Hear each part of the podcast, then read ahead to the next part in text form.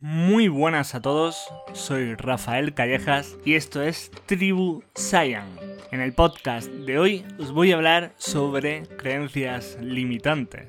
Y es que, aunque parezca que no, pero a todos nos ha pasado de que en algún momento hemos ido a tomar una decisión y no la hemos tomado por miedo a qué podría pasar o por miedo a las consecuencias. Y encima es que muchas veces no tomamos acción, no hacemos cosas debido a estos miedos, a estas creencias limitantes. Las creencias limitantes nos impiden ver otras realidades o perspectivas. No nos dejan crecer como personas y desarrollar nuestros talentos. En ocasiones no nos permiten ser felices sentirnos plenos o conseguir nuestro concepto de libertad. Como definición, las creencias limitantes son aquellas que nos bloquean a la hora de conseguir nuestros objetivos. No tienen por qué ser reales, pero dificulta alcanzar nuestros objetivos cuando realmente los deseamos. Las creencias limitantes se originan en muchos momentos de la vida. Pueden aparecer en la niñez y continuar cuando ya somos adultos se pueden producir por experiencias, comentarios o situaciones que hacen que creas que no estás preparado para algo. Seneca ya lo decía, a menudo tenemos más miedo que dolor y sufrimos más en la imaginación que en la realidad. Las creencias limitantes se dividen en tres tipos y esta forma de organizarlas nos permite conocer qué repercusión tiene sobre nosotros. El primer tipo son las de posibilidad, que son creencias que están relacionadas con aquello que es posible que consiga la gente. En algún momento alguien te dijo que algo no era posible, o pensaste que no era posible lograr algo, y ese nudo se creó en tu subconsciente. La siguiente son las de capacidad, que son aquellos, valga la redundancia, en las que nos negamos la capacidad de lograr algo. Crees que no tienes capacidad de lograr las cosas que quieres proponerte y muchas veces incluso te autosaboteas. Por último, tenemos los de merecimiento. Este tipo de creencias limitantes son muy habituales y cada uno tiene las suyas propias. Cada uno de nosotros se boicotea para no lograr algo. No considerarse merecedor de algo y tener la idea de que para conseguirlo hay que sufrir es algo erróneo. Nassim Nicolás Taleb trata mucho sobre la necesidad de exponerse a situaciones incómodas y por ello tenemos la frase, la comodidad te hace más débil. Necesitamos cierta variabilidad, algunos factores estresantes, no demasiado, pero lo suficientes. Esto que parece un galimatías significa que a nuestro alrededor hay miles de ejemplos de estas creencias limitantes, y es habitual encontrar series, novelas o canciones que se basan en estas creencias limitantes para crear su contexto. Por ello, muchas veces advierto de que tengáis cuidado con qué consumís. Recuerda que si consumen mierda, serán mierda, porque somos lo que pensamos y lo que comemos. Ahora bien, pasemos a la chicha. Toda creencia surge por un detonante que al subconsciente le parecía lógico para protegernos. Es decir, nuestro cerebro detectó una intención positiva y te limitó para ayudarte. Vaya limitación. Debemos partir de esto para saber cómo deshacernos de ellas o por lo menos eliminarlas. Y el primer paso es retar a esas creencias para darnos cuenta de que lo que las sustenta es puro aire. Para ello vamos a escribir en un folio nuestro objetivo y lo vamos a llenar de detalles para que esté perfectamente formulado y definido. Esto nos sirve para encontrar una fuente de motivación y de paso para que sintamos que estamos ante un objetivo importante.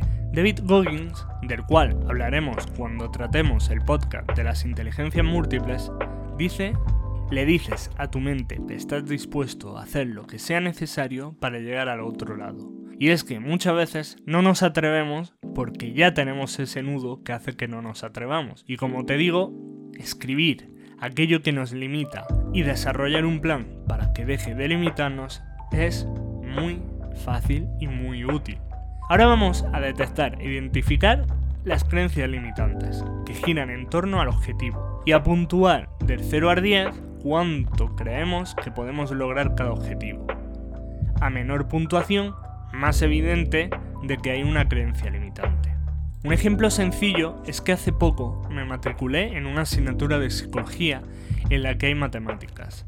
Y solo de pensar que tengo que buscar valores, ya en mi cabeza piensa que no seré capaz de sacarla. Por supuesto, yo soy una causa y no me muevo por emociones. Así que sé que trazando el plan correcto no tendré ningún tipo de problema, a pesar de mi miedo o limitaciones. Ahora que tienes tu lista de creencias limitantes, es momento de que busques cuál es la razón de que esa creencia esté ahí. ¿De qué te está tratando de proteger?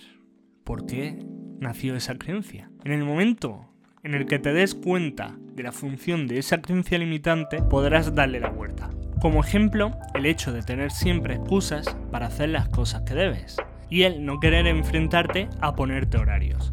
Cuando le des la vuelta a todos los puntos, tendrás una lista de creencias de 10 que podrás transformar en hábitos y por ende ya tendrás las herramientas para poder alcanzar tus metas o por lo menos tener menos resistencia para poder cumplirlas día a día. Ahora dime, ¿qué creencias tienes?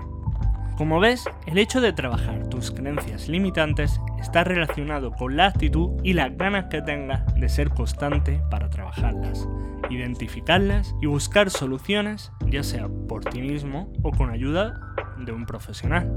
Para mí es muy importante ser consciente de esas creencias que me limitan, debido a que cada vez que quiero hacer algo nuevo, puedo llegar a tropezarme con un nudo de estas creencias limitantes.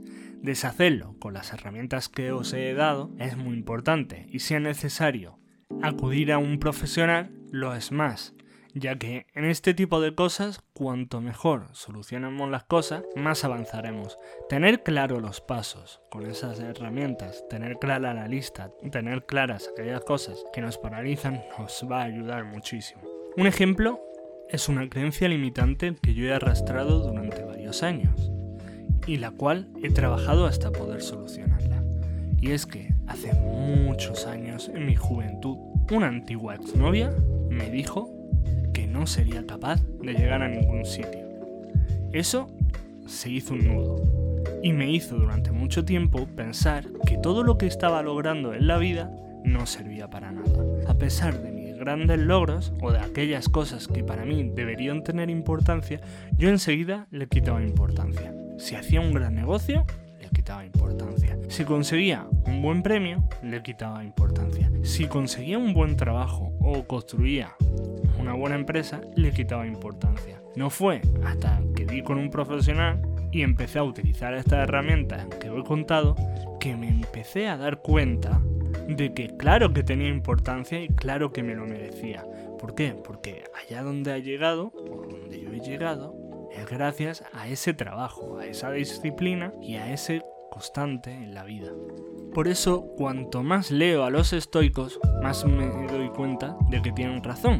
Y es que cuando alguien te ofrezca un consejo, no lo escuches. Porque el mayor consejo es ver lo que hacen los demás, no que te digan con palabras lo que hacen. Por ejemplo, si me vas a hablar de economía, no me hables de economía o no me hables de ahorro, enséñame tu cuenta corriente y entonces dime cómo lo haces. Si me vas a hablar de logros, no me hables de ellos, enséñame qué logros tienes. Y si tienen que ver con la vibración o con mis logros o con mis objetivos en esta vida, entonces enséñame a conseguirlos. Y así con todo, que tus acciones griten mucho más que tus palabras. Espero que te haya gustado este podcast. Y por supuesto que si te apetece tomes nota de ello y me cuentes en los comentarios qué te ha parecido. También puedes escribirme o seguir mi contenido diario en Instagram en arroba tribusayan.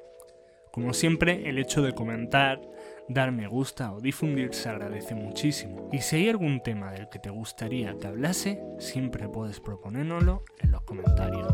Muchísimas gracias y nos vemos en el podcast de la semana que viene.